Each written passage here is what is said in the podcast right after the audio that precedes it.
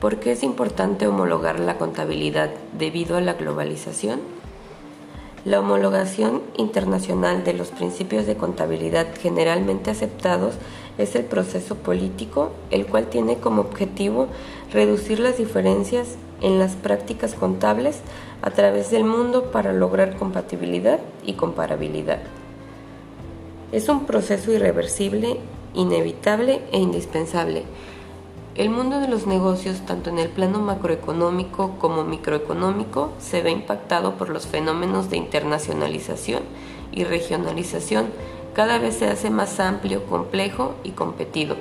Por lo tanto, se requiere que a los principios, reglas y criterios contables, a la luz de los cuales se cuantifica, se maneja y se presenta la información financiera, se les someta a un proceso de correspondencia o armonización que permita la comparabilidad de la información financiera para la toma de decisiones, no solo entre diferentes periodos de la misma empresa, sino entre distintas empresas en los mismos periodos, pero en lugares distintos y con normas diferentes, y las posibilidades de realización del mismo proceso de armonización.